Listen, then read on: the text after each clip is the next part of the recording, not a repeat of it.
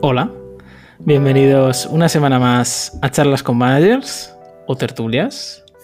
Volvemos con una nueva tertulia con los dos colaboradores estrellas y únicos, porque no tenemos, no tenemos más, no tenemos más de dónde sacar. Eh, por un lado, Jacín, Growth Engineering Manager. ¿Qué tal?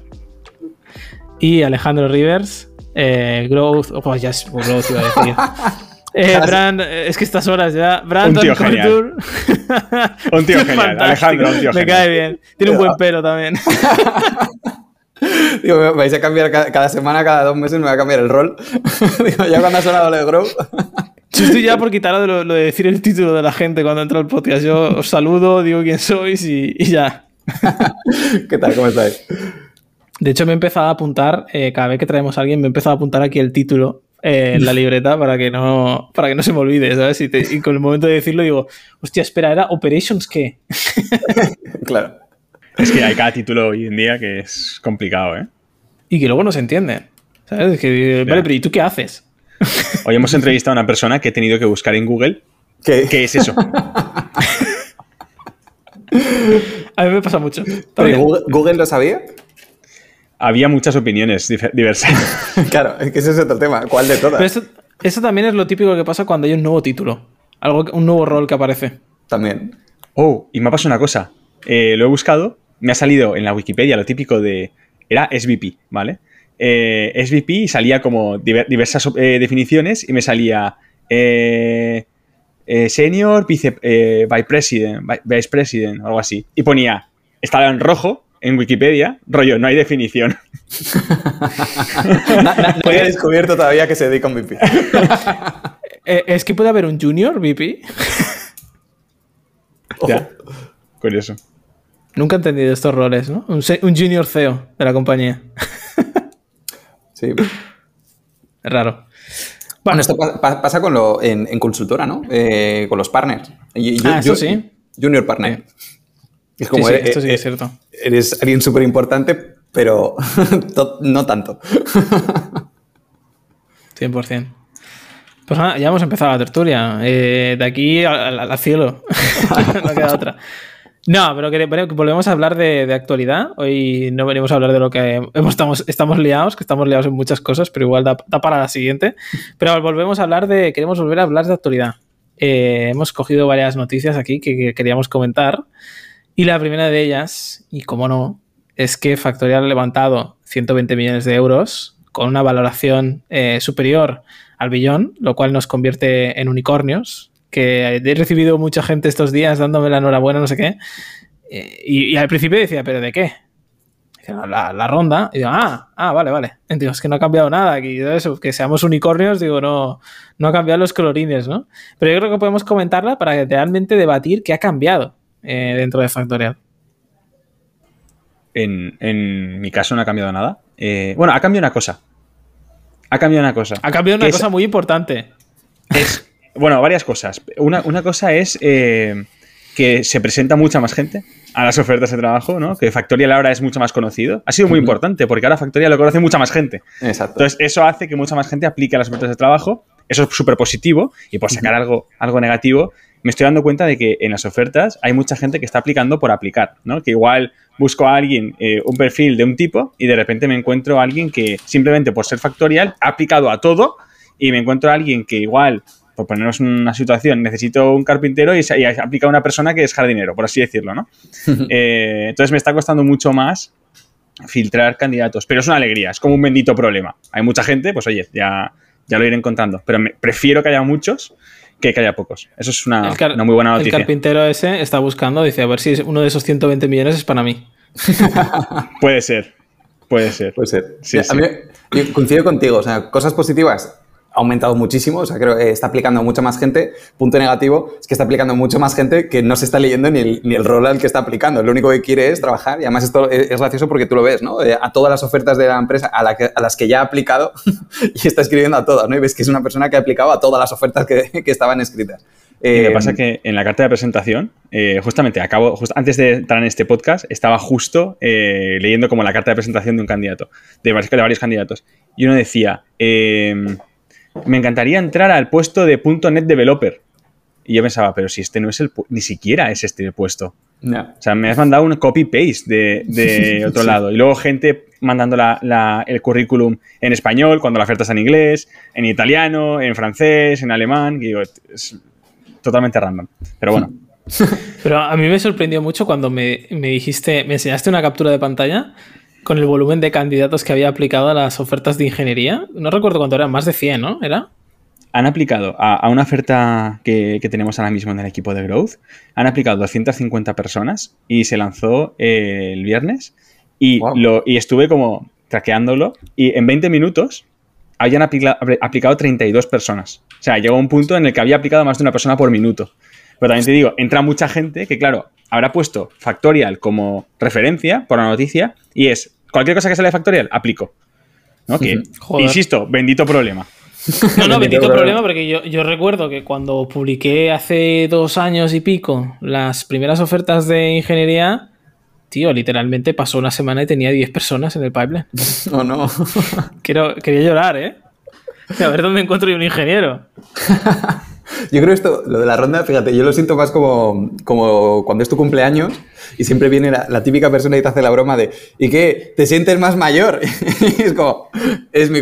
No, o sea, oye, es mi cumpleaños. No, ¿te sientes más mayor? Esto me pasa un poco lo mismo, ¿no? Oye, ¿y qué tal? ¿Qué ha cambiado? Y es como, no ha cambiado nada. o sea, seguimos estando lo mismo y seguimos haciendo lo mismo. Oye, pues que, que- que obviamente eh, hace mucha ilusión y, y mola un montón. Luego ya explicárselo a tu madre, ¿no? De, oye, que nos hemos convertido en unicornio. ¿Y, ¿y eso qué?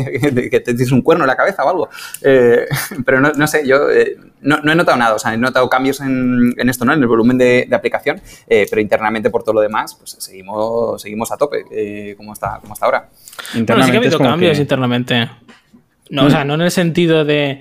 Yo, por ejemplo, me sorprendió porque dos personas del equipo, no, no vosotros, pero dos personas aparte del equipo me preguntaron si cambiaba algo, ¿no? Que le hubiéramos levantado. Pero me lo decían como preocupados, ¿no? Como que no, no estaban preocupados por su salario, ni muchísimo menos. Estaban preocupados en plan, ¿Y. ¿va a cambiar algo de lo que estábamos haciendo hasta ahora? Es que me, me gustaba lo. O sea, esta es la sensación que yo tenía, ¿no? Me gustaba lo que hacíamos hasta ahora y, y que no cambie, ¿no? Y yo les dije que no, que no iba a cambiar absolutamente nada, que esto lo, lo único que hacía era que tuviéramos más tiempo para construir la visión que, que venimos construyendo.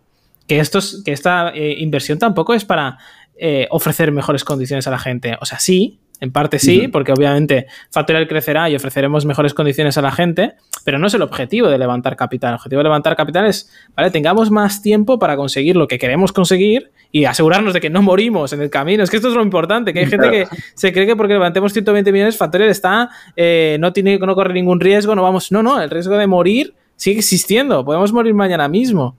Entonces, eh, yo creo siempre se han mejorado condiciones, pero se han mejorado siempre las condiciones en base a dónde estaba la compañía, ¿no? Dónde iba creciendo, no en base a la financiación. Que yo creo que eso es un matiz De importante. hecho, me gusta mucho pensarlo de la siguiente forma. Gracias a la ronda, o sea, la ronda es para que no cambien las cosas.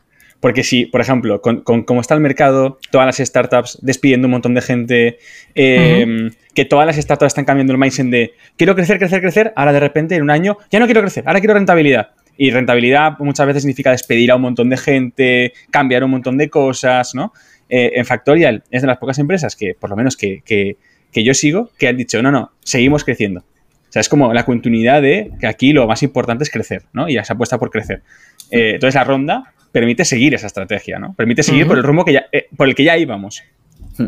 Yo creo que también es un poco la, la estela, ¿no? De, hace muchos años un unicornio, ostras, llamaba mucho la atención. Eh, yo creo que, comparándonos, ¿no? En el momento, o sea, pienso, por ejemplo, Uber, ¿no? Cuando se hicieron un unicornio, el pedazo de evento que montaron, que trajeron a, a Beyoncé, a Jay-Z a hacer un concierto in-house solamente para la gente de la empresa, eh, yo creo que, que también ha cambiado un poco mucho, ¿no? Eh, lo que dice Jonathan, o sea, al final el, el- riesgo de morir sigue estando ahí. O sea, al final esto eh, eh, lo que nos tiene que dar es más seguridad para seguir haciendo el trabajo que veníamos haciendo, ¿no? Pero- Di, di, di. No, eso, ya está. Yo simplemente eso- pienso eso, que yo creo que también ha cambiado un poco la percepción de que ahora ser unicornio tampoco te asegura, te asegura al 100% nada, ¿no? Yo creo No. que ahora 100% no hay seguro nada. Pero que me da la sensación eso, de que antes quizás era algo mucho más llamativo y que en cierta manera como se sigue buscando como este hype, pero que en el Bueno, fondo... más llamativo que a nivel económico también significaba mucho más. O significa menos. Eso que es. obviamente ha crecido ¿no? la economía. Sí. Eh, pero iba a comentar que, que sí que algo que ha cambiado es eso, ¿no? Que ahora estamos creciendo, estamos expandiendo y lógicamente, pues de cara al año que viene, pues estamos creciendo algunos equipos, ¿no? Porque tenemos miras de, de decir, de vale, ahora sabemos que tenemos la confirmación de que podemos seguir tirando muy fuerte otro año más, pues vamos a seguir invirtiendo en seguir tirando fuerte otro año más, ¿no? Y estamos creciendo en ciertos equipos, nosotros en Growth estamos creciendo con nuevos objetivos, ¿no? Y nuevos, nuevos focos, pero, pero no cambia nada. El objetivo sigue siendo, sigue siendo el mismo, ¿no? Y para mí esto es importante porque si cambiara significa que, que algo no va bien. Aprovechamos para decir que estamos contratando. Si hay alguien ¿Qué que... contratas? ¿Qué contratas, Jacin? Pues estoy contratando muchos tipos de perfiles, ¿vale? Estoy contratando eh, software developers que sean junior y mid. Me gustaría contratar a dos junior y dos mid. También estoy buscando un senior developer. eh, y también estoy buscando un engineering manager. Esas- Vale. Tengo bastante, bastantes posiciones abiertas eh, porque estamos creciendo mucho. Estamos montando un equipo, un equipo de cero en Factorial, que es muy parecido al de Growth, pero que se va a encargar de todo el tema de self-service. Eh, entonces, bueno, estoy construyendo un poco ese equipo a nivel técnico y cualquier persona que, que esté interesada que me contacte. Pues ya, aprovecho, aprovecho Claro, también claro. para decir que nosotros estamos buscando brand manager eh, también para incorporar al equipo y, y nada, tenemos igual la, la- la oferta abierta a cualquier persona que, que le pueda interesar o que conozca a alguien que pueda ser interesante para, para el rol. eh, pues nada, invitados a, le- a leer la oferta y aplicar o a contactar directamente. Ahora me debéis 50 euros cada uno. Patrocinado este espacio por... claro, a ver, eh, algo tendré que sacar yo, ¿no? De todo esto.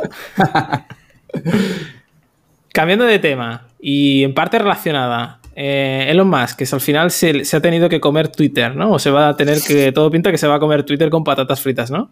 Pero Elon Musk ya ha dicho que eh, va, a rescindir de gran parte de la plantilla, ¿no? Se rumorea o se dice que en torno al 75% de la plantilla.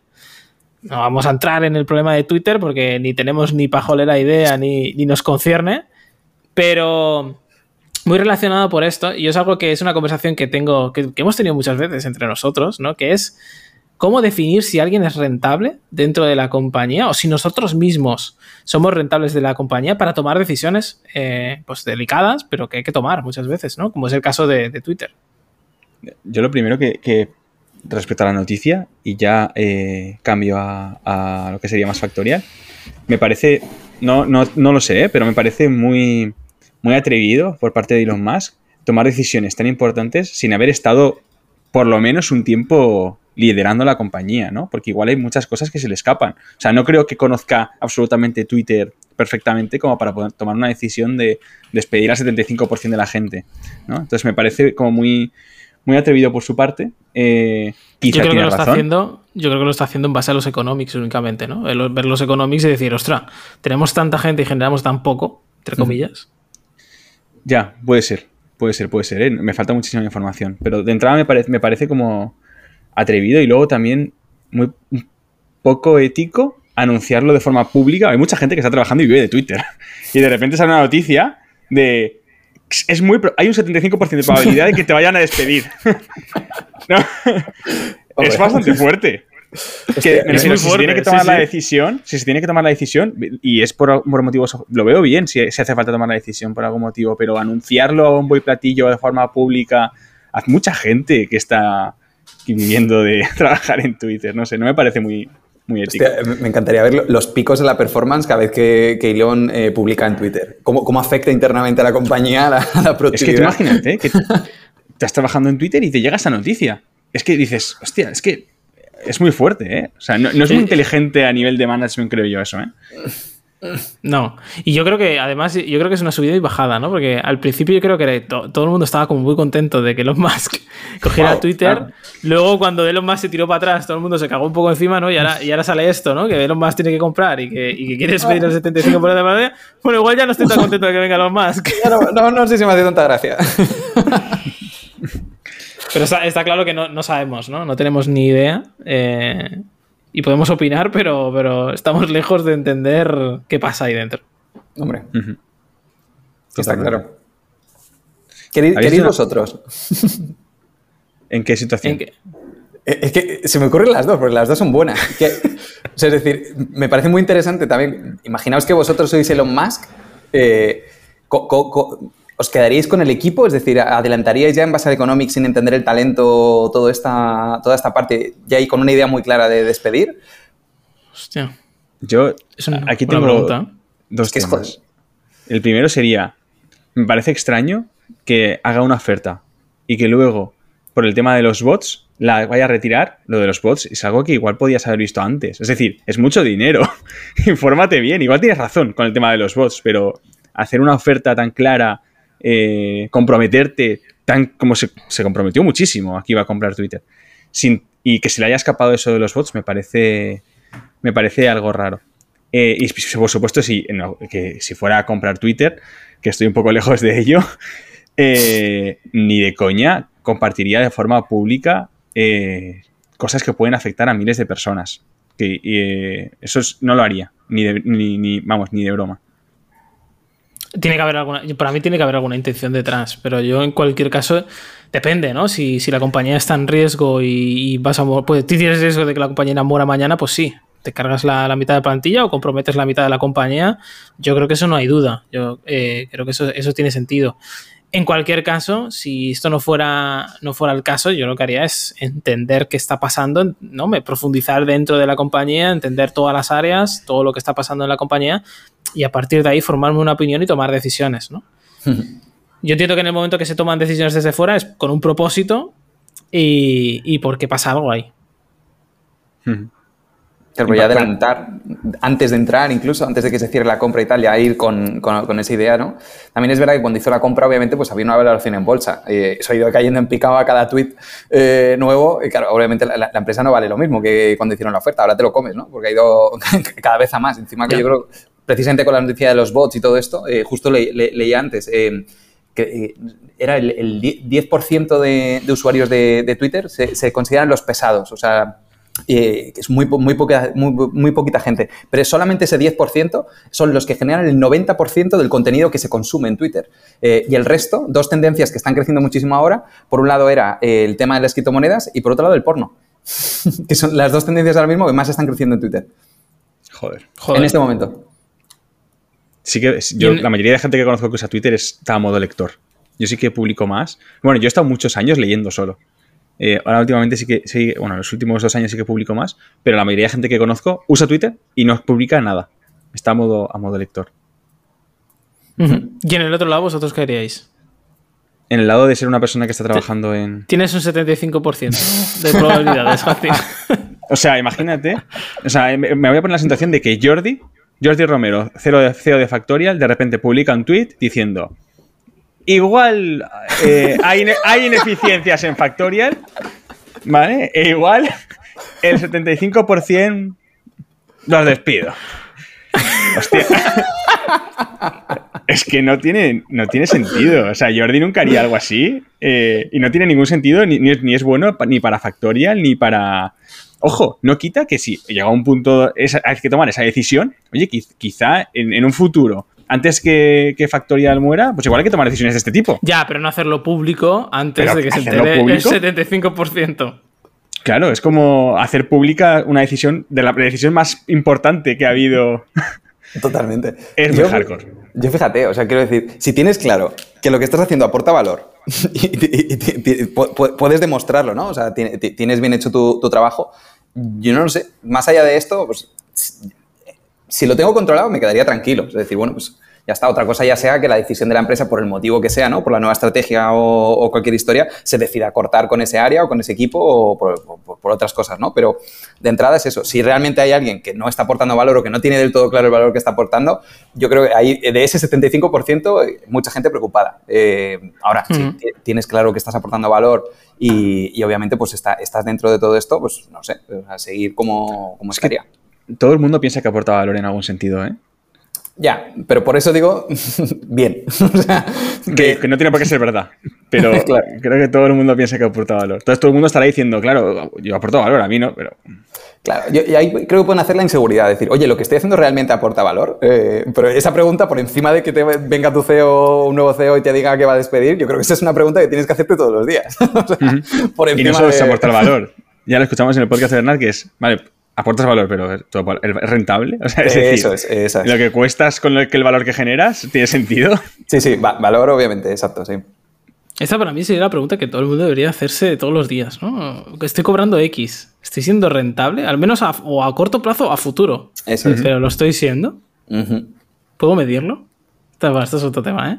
Eso Yo, es yo lo complicado. que- yo- yo haría lo mismo que si fuera... eh, Haría lo mismo en ambos casos. Haría esperar, de nuevo. O sea, esperaría... Yo también. Oye, igual hay cosas que no sé qué coño está pasando dentro de la compañía y soy el último en enterarse de que algo pasa. Eh, vamos a ver qué pasa. Yo me, me esperaría, o sea, no tomaría ninguna decisión drástica de irme de la compañía antes de esperar resultados. Igual. Estamos de acuerdo. Relacionado con esto, empalmamos noticia, eh, porque similar a Elon Musk que compra Twitter, iba a decir, Twitter, eh, Kanye West ha comprado una compañía eh, que se llama Parler. Eh, y ahora aquí hay un tema de que es una plataforma de... Creo que Jacin, tú lo has mirado un poco más en profundidad esto. Es Parler. Es como una especie de plataforma. No, nunca la he usado, igual me puedo equivocar, pero es parecida a Twitter, donde no hay moderación, donde tú puedes publicar algo que hoy en día no está igual tan eh, socialmente aceptado, puedes eh, y, y no y no te van a- correcto. Puedes publicar cosas mu- eh, políticamente incorrectas, incluidas cosas igual algo racistas o incluso cosas que igual en Twitter te, te moderarían y no hay ese tipo de moderación. Es como se- lo abanderan un poco con el tema de la libertad de expresión. ¿Por qué? Porque a, a Kanye West se ve que, que hace unas semanas publicó algunos tweets que yo no he leído, pero mucha gente dice que son eh, antisemitas, entonces lo tiraron de Twitter.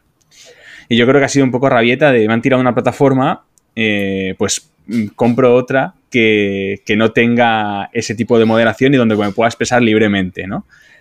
Todo esto no me he informado al 100%, no lo tengo al 100% claro, pero va por ahí seguro.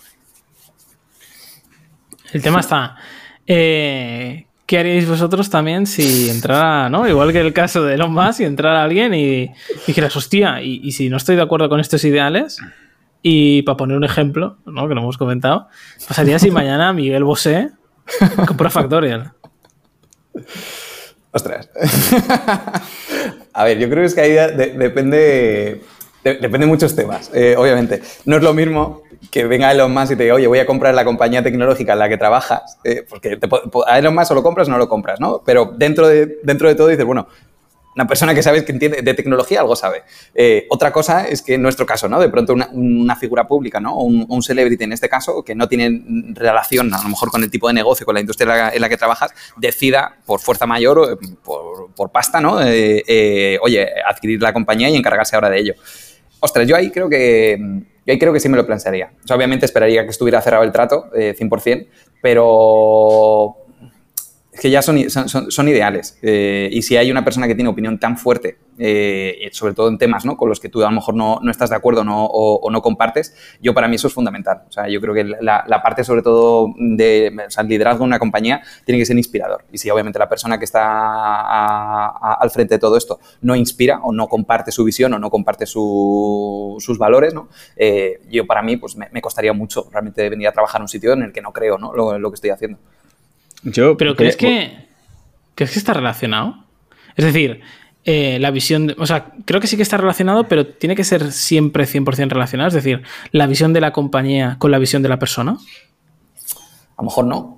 O sea, esto y también ha pasado eh, mu- muchísimas veces. Y es que depende cómo calaría, o sea, realmente cómo afectaría este cambio, cuál es la, la idea. ¿Va- ¿Quiere cambiar algo? ¿Simplemente está, se ha adueñado de esto y ahora es suyo? ¿O realmente quiere hacer cambios? ¿O va a participar ella y va, va- va a cambiar la, la manera en la que se gestiona la empresa o la dirección o todo esto? Es que de- depende. Igual solo ¿no? quería el verificado, ¿no? Claro. Si es eso. yo me es, voy. delicado, es delicado. Yo me voy. Eh, si es Miguel Bosé, que, con el que no coincido en muchas cosas, me voy. Y si es Rosalía, que me gusta mucho, también me voy. Y, y- y quiero decir por qué. O sea, al final. eh, de hecho, voy a, voy a ir un poco más lejos. Es muy probable que si hubiera A ver un qué cambio. lejos te vas, eh. Cuidado. Es muy probable que si hubiera un cambio, eh, por ejemplo, si, si Jordi, Bernat y Pau eh, pues ya no estuvieran en Factorial, es- habría una alta probabilidad de que me fuera, porque uno de los motivos por los que estoy en, Factorial, y voy a contar el caso en el que no me iría, ¿vale? Eh, uno de los motivos por los que estoy en Factorial es porque las personas que lo están liderando se creen a muerte lo que están haciendo, ¿no? Eh, eh, y ahora mismo, pues Jordi y Bernat Pau podrían coger y decir, vale, hasta aquí, ¿no? ha ido muy bien, vendemos Factorial y a jubilarnos. Y sin embargo, no, no quieren. Quieren llegar a 10 millones de empresas, o sea, lo tienen muy claro, eh, comparten muy bien la visión, les quema por dentro, ¿no? Eh, dudo mucho que podría, podría pasar que de repente llegara alguien con ese mismo fuego y esa misma visión y yo, seguiría en Factorial. Pero si es un cantante o es un personaje público y tal, dudo mucho que, que tenga esa, ese fuego de, creerse la visión e ir a muerte. Eh, por lo tanto, si no existe esa llama, no, no me motivaría. Hombre, y luego también cuando tienes antecedentes, porque Kenny West, si no me equivoco, se presentó también a las elecciones presidenciales. Y, también le salió mal. Entonces, al final, yo creo que si es precisamente alguien con un background donde, oye, que esto me interesa ahora, pues ahora me meto en política. Oye, no me ha ido bien. Bueno, pues ahora voy a comprar una tecnológica. Eh, no me ha ido bien. Bueno, pues ahora, ¿qué voy a hacer? ¿no? Eh, yo creo que cuando ya ves a alguien que lleva ciertos patrones de me pica esto, me meto aquí, no me sale bien encima. Pues que a lo mejor tampoco está pensando Kanye West en dirigir la compañía. ¿sabes? está pensando eh, eh, en espero. comprarla ya. Eso espero. También es verdad. También es verdad. Si, ojo, si entrena como socio, por ejemplo, es verdad esto, ¿eh? No, había caído aquí. Muchas veces confundimos dirigir una compañía con ser socio de la compañía. Eh, sí, exacto. Socios, socios, en Factorial tenemos mogollón, todos los inversores. o sea, yo me, yo me refería más a la dirección de la compañía sea, la figura del CEO, ¿no? Sí, es diferente. Miguel Bosé como CEO de Factorial. Miguel Bosé como CEO de Factorial no, no duró ni media hora. Intentaría coger todo el talento. Igual te sorprende y es una persona de la que puedes aprender una barbaridad. Bueno, de otras cosas. no creo que te enseñe de growth. Bueno, sí, o no lo sé. Es que, ojo, es, que, es que, ojo, ojo. a lo mejor tenemos que hablar con Miguel ¿eh? Le podemos invitar a un, podcast. Admiro mucho su, trayectoria profesional y, y, seguramente si quisiera eh, pues dedicarme al mundo de la música y si quisiera aprender de distribución musical y de llegar a muchas partes del mundo, sería un magnífico líder. Independientemente de lo que, de lo que opine y de sus opiniones que son un poco más controvertidas pero yo no me lo veo en Factorial. No sé cómo puede, cómo podría aportar. Pero fíjate que hemos hablado también de si el manager debe ser experto en. Entonces, a lo mejor Miguel Bosé es un muy buen manager y puede llegar a ser un muy buen CEO. ¿Pero le quema? ese, es el, tema. Lo dudo. Ya. Pero yo, iba a decir que yo sí sería capaz. Bueno, es que yo tengo una, mente muy abierta. Eh, y yo sería capaz de. Y me llevaría bien y me llevo bien con gente con la que no comparto ideales. porque, no, porque respeto las opiniones de, todo el mundo y, que no las comparta no quiere decir otra cosa. Por eso os preguntaba, ¿no? Si sería diferente si fuera la visión de la compañía y la persona. Para mí, si la visión de la compañía está alineada con mi visión, todo perfecto. Si no está alineado con la persona que lleva la compañía, no habría problema. Pues yo me sería capaz de entender con la persona y tendríamos ideales diferentes, no pasa nada. Pero si la, visión de la compañía cambia a la visión de la persona y esa visión de la persona no está alineada con la mía, entonces mi mm. trabajo no tiene sentido, porque si yo tengo una visión y empiezo a trabajar sobre otra visión, que no es la mía, aquí ya, por mucho que yo eh, valore ¿no? O, acepte la opinión de otra persona y la visión de otra persona, si no la comparto es imposible para mí eh, hacer algo. Y luego ya entramos también en si es ético o moral o todo eso, que eso también es otro tema. Hmm. Yo no haría algo que fuera no ético, eh, pero supongo que hay gente que sí, y si se le alinea con su de esto, pues sería capaz de hacerlo. Bueno, yo que sé, una empresa de, juegos online eh, o de casino, ¿no? Es ético, hmm. bueno. Un buen melón ahí también. Un buen melón. eh,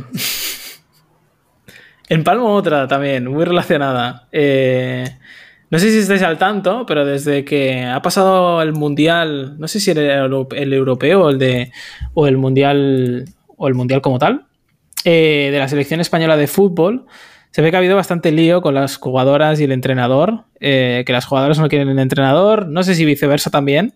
Eh, pero finalmente la situación actual es que 15 jugadoras han renunciado a volver con la selección porque dicen que no quieren volver a trabajar con esa persona, con ese entrenador. Eh, no se sabe muy bien el motivo más allá de esto. eh, pero sabemos que no va a volver, ¿no? Ahora sí que sabemos que ahora, obviamente, la selección pues, ha traído otras 15 jugadoras, el entrenador sigue estando en su puesto y obviamente, de nuevo, no podemos entender qué pasa dentro de la selección española y por qué se toman estas decisiones, ¿no? Pero ¿qué creéis que puede ocurrir cuando un equipo quiere prescindir de su manager o de la persona que está, que es la, responsable del equipo? Para mí siempre es culpa del manager. Es decir, em, independientemente de que el manager pueda decir, no, pero es que tal, no sé qué, no sé cuántos, bueno, has tenido algún problema de entendimiento con el equipo y eso también es, parte de tu trabajo. Eh, y yo creo que llegar a la situación en la que se tienen que juntar para tirarte es que tienes que tener el ego muy alto para no darte cuenta y aguantar. ¿Por qué aguantas? Si estás viendo que, no estás encajando, eh, da, un paso al lado, reconoce que no significa no significa quizá que simplemente seas mal manager, significa que con este equipo, en estas situaciones concretas, en este contexto concreto, igual no encajas, eh, pues reconócelo y, no lo lleves a, más lejos, ¿no? Es decir, eh, no, no, dediques más tiempo, no tengas que, no, hagas que el equipo se tenga que juntar y decir, eh, vamos a echarte y tal. Es eso es un punto de no retorno ya. Ponlo fácil. Independientemente de quién tenga la razón. Oye, yo estaba... Dale, dale, dale, Vale, digo, yo estaba pensando, digo, que en parte estaba de acuerdo, pero en parte no, pero eh, he terminado estando de acuerdo. Es decir, creo que incluso en el momento en el que. Eh, yo creo que a ver, puede. No, tiene por qué ser siempre culpa del manager en el sentido de que algo no funcione. O sea, yo creo que puede darse el caso de que sea culpa del equipo, en el sentido de que alguien viene con una mentalidad muy fuerte a cambiar algo tal y el equipo se opone y, y se defiende de que no quiere cambiar en lo que estaba haciendo. Pero entonces opino que la decisión debería ser del manager prescindir parte de ese equipo antes que se monte una rebelión eh, dentro del equipo y se una incluso gente que a lo mejor no, ni, le va ni le viene, porque le da igual, eh, despedir a esa gente que a lo mejor no le está, eh, no, está yendo en la misma dirección en la que quiere ir el manager justamente porque está cambiando algo de lo que se venía haciendo hasta ahora, ¿no? Yo creo que hay veces que la gente es muy reticente a que esto pase, pero en cualquier caso también creo que si no se hace bien, eh, es lo que crea las fricciones, ¿no? Pero si hay una buena comunicación, ¿no? Se entiende por qué se cambia y tal, yo creo que el momento de prescindir a alguien es porque no funciona, pero no porque va en otra dirección, ¿no? Yo creo que aquí hay falta de comunicación, quizá. Y falta de actuación rápida de, del manager o la manager, porque eh, hoy en día creo que es muy importante como tener en cuenta que la narrativa es muy poderosa en, cualquier, en cualquier empresa, o sea, se instaura una, narrativa y esa narrativa es muy difícil luego quitársela a la gente de la mente. Igual alguien eh, ya te ha juzgado mal, ¿no? O, dos personas te han juzgado mal y de repente esa narrativa se extiende, has perdido. No hay forma de... Eh, porque ya tienes una etiqueta o ya tienes... Es, muy complicado. Entonces hay que actuar eh, rápido, intentando hablar con, esa, con la persona que que ha sido como la, primera persona que ha instaurado esa narrativa, e intentar entenderos. Porque una vez instaurada una narrativa es muy difícil ir hacia atrás. Pues que es un equipo entero, ¿eh? O sea, al final, o sea, un que, un equipo entero prácticamente, prácticamente em, no compre a, la persona que, lo, está, que lo está liderando ¿no? o que lo está, que lo está gestionando, eh, esto pasa un montón. Al final en, compañía, ¿no? O sea, al final se contratan eh, eh, gente con mucho talento. O sea, al final no, no, no, tiene nada que ver, yo creo, pero es verdad que hay una parte ya un poquito más, a lo mejor más obviamente orientada a objetivos también, o sea, qué, qué, resultados está, estás generando esta persona, pero luego también el, cómo, está, cómo, cómo, se está relacionando con el equipo, ¿no? Y si realmente esa parte no, no, no se cumple y tampoco hay objetivos, eh, pues, sea, resultados, pues eh, blanco y en botella, ¿no? Eh, es que es súper importante, sobre todo también cuando te incorporas a un nuevo equipo o heredas un equipo, ¿no? O entras en un lugar donde ya hay un equipo formado, eh, ostras, yo creo que es fundamental lo primero entender a cada uno de los individuos que, forman parte y, no lo sé, o sea, muchas veces yo creo que tampoco se trabaja bien, o sea, se llega ya con, una, unos objetivos, con una dirección muy clara de cambia esto, ¿no? O haz que esto funcione eh, y esos cambios además suelen pasar también en poco tiempo, entonces yo creo que se rema mucho y al final pues esa parte cultural yo creo también de, em, que es más la relación personal, ¿no? De, que tienes con, tu equipo, eh, a veces pasa tan rápido y tan brusco oye, pues que basta con una persona que se te cruce, eh, lo que dice Jace, ¿no? Se te monta ahí una narrativa y de pronto un equipo se te da la vuelta entero y no, te lo compran. Pasa, pasa un montón. Yo creo que incluso puede haber otra situación también. Eh, no sé cuál es el caso de la selección española, uh -huh. tampoco estoy muy informado. Pero yo creo que también hay otro caso en el que hay una rebelión incluso hacia más arriba. Incluso. Es decir, sí, yo creo que puede darse el caso en el que despiden a tu manager, que a lo mejor era una persona que tú te llevabas genial, fantástica y tenías y todo el equipo lo tenía en un estima muy alto. Prescindir de esta persona por lo que sea, porque no llega al objetivo o lo que sea, ¿no? Y aquí ya da igual la persona, porque realmente uh -huh. es una empresa, es un negocio, es lo que hay.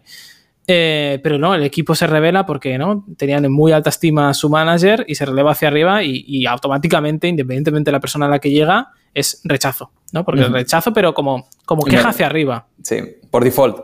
Como cualquier Exacto. cosa que me traigas, te lo voy a rechazar. Exacto. Eso es un reto no sé si es el caso. para la persona que entra como manager. Porque viene ya, viene ya con un, con un, estigma heredado. Y eso es una putada. Por eso es todavía más difícil. Pero tiene que sí. gestionarlo. Eh, exactamente. Pero es parte del reto, eso es. Es parte del trabajo. Sí, yo creo que el, el, día uno que tú entras como manager en otra empresa que no conoces y, y si todavía más vienes de un despido anterior, ostra, empatizar con toda la gente que hay ahí y entender realmente antes de tomar cualquier acción, yo creo que es súper importante. Es sí, de hecho, muy, muy, delicado. Tengo pendiente escuchar el podcast de Char eh, Charlas con Managers de Clemón, donde se, se hablaba de uh -huh. contratar managers.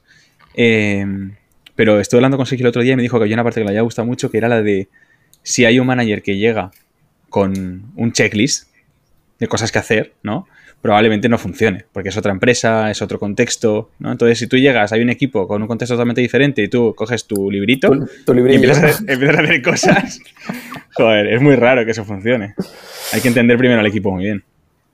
Sí, yo creo que, y yo lo he dicho muchas veces, todos tenemos un librillo, porque al final todos aprendemos, vamos viendo qué nos funciona y qué nos funciona, pero luego hay que entender si podemos aplicar ciertas partes del librillo en qué y en cómo, ¿no? Eso Pero es. sí que yo creo que hay una parte que sí que te puedes llevar, independientemente de este librillo, que es tu forma de pensar o tu forma de llevar a las personas. Esto te lo llevarás siempre porque es parte de cómo tú eres y parte de cómo tú piensas, ¿no? Pero luego lo que son los procesos, ¿no? Las formas de trabajar, el tipo de proyectos, etcétera.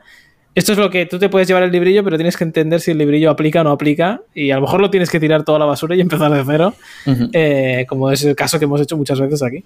Uh -huh. Totalmente. Sí.